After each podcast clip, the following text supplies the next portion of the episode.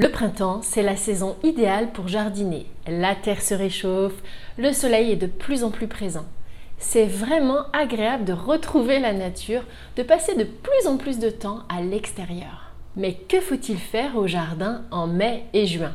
Je continue ma série de vidéos sur que faire au jardin mois par mois. Enfin, je les regroupe par deux mois comme d'habitude parce que franchement, ça ne change pas beaucoup d'un mois à l'autre. Aujourd'hui, nous allons voir que faire au jardin d'ornement, plus particulièrement au mois de mai-juin. Bonjour, je suis Maude, je suis paysagiste et la créatrice du blog Aménager son jardin. J'aide les particuliers à aménager leur jardin par eux-mêmes. Si vous êtes nouveau ici, n'hésitez pas dans un premier temps à télécharger le petit guide que je vous offre pour partir du bon pied pour bien débuter l'aménagement de votre jardin.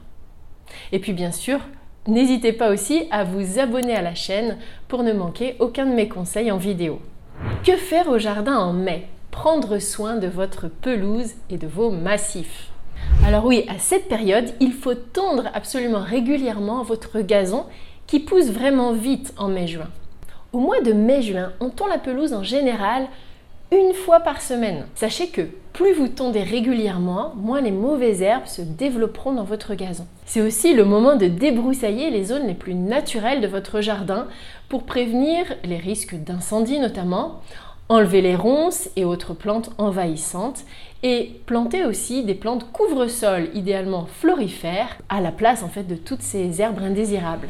Enfin, il est essentiel de veiller à l'élimination régulière des mauvaises herbes qui envahissent les massifs, le gazon et les allées de votre jardin aussi. Faites-le régulièrement et manuellement, j'insiste, sans utiliser de pesticides pour avoir un jardin plein de vie.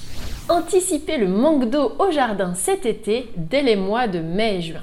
Mettez en place un système goutte à goutte, c'est le bon moment, donc sur toutes vos nouvelles plantations, afin en fait de fournir un arrosage régulier pour vos jeunes plantations. Et cela sans trop d'efforts grâce au goutte à goutte. Vérifiez aussi le bon fonctionnement de vos systèmes d'arrosage existants que vous avez actuellement pour garantir bah, qu'ils fonctionnent bien pendant cet été et pour qu'il dure aussi longtemps. Vous pouvez aussi faire ce qu'on appelle des cuvettes autour de la base de vos arbres et autres arbustes dans le jardin pour faciliter l'arrosage si vous le faites manuellement à l'arrosoir.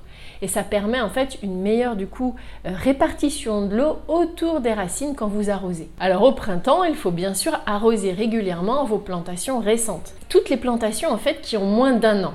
Et cet arrosage, faites-le plutôt en soirée ou tôt le matin pour minimiser en fait l'évaporation et ça garantira une meilleure absorption de l'eau par les racines des plantes. Effectuez cet arrosage au moins tous les 2-3 jours hein, s'il ne pleut pas en tenant compte de la capacité en fait de rétention de l'eau de votre sol, c'est-à-dire en fonction de si vous avez une terre argileuse donc qui retient bien l'eau ou sableuse ou entre les deux, voilà, arrosez plus ou moins vos plantes.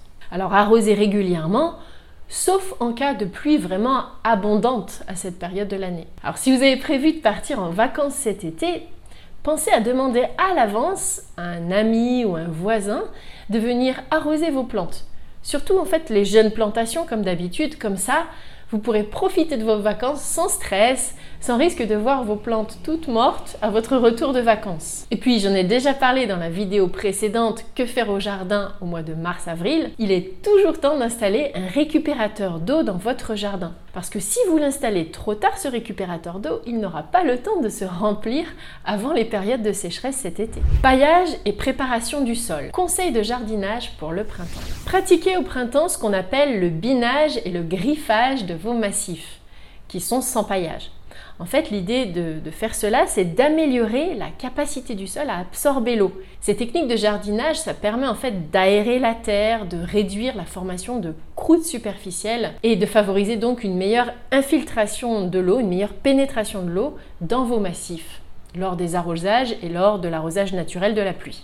Si vous voulez faciliter l'entretien de vos massifs, il n'est jamais trop tard pour installer un paillage sur la surface du sol pour grandement réduire l'entretien des massifs. Et aussi, donc vous pouvez préparer votre jardin pour les périodes de sécheresse estivale parce que le paillage aide à conserver l'humidité du sol et donc à réguler la température et éviter l'évaporation trop grande cet été. Protection des plantes. Comment lutter contre les nuisibles au jardin mai-juin. Alors bien sûr, restez attentif à la présence de pucerons sur vos plantes.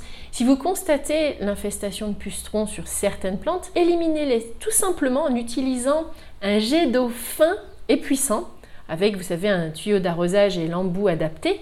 C'est absolument très efficace. Rien que cette info mérite un pouce positif sur la vidéo. Profitez aussi de cette période pour installer des pièges et faire d'éventuels traitements biologiques pour lutter contre certains ravageurs que vous pourriez avoir dans le jardin. Des solutions naturelles et respectueuses de l'environnement existent.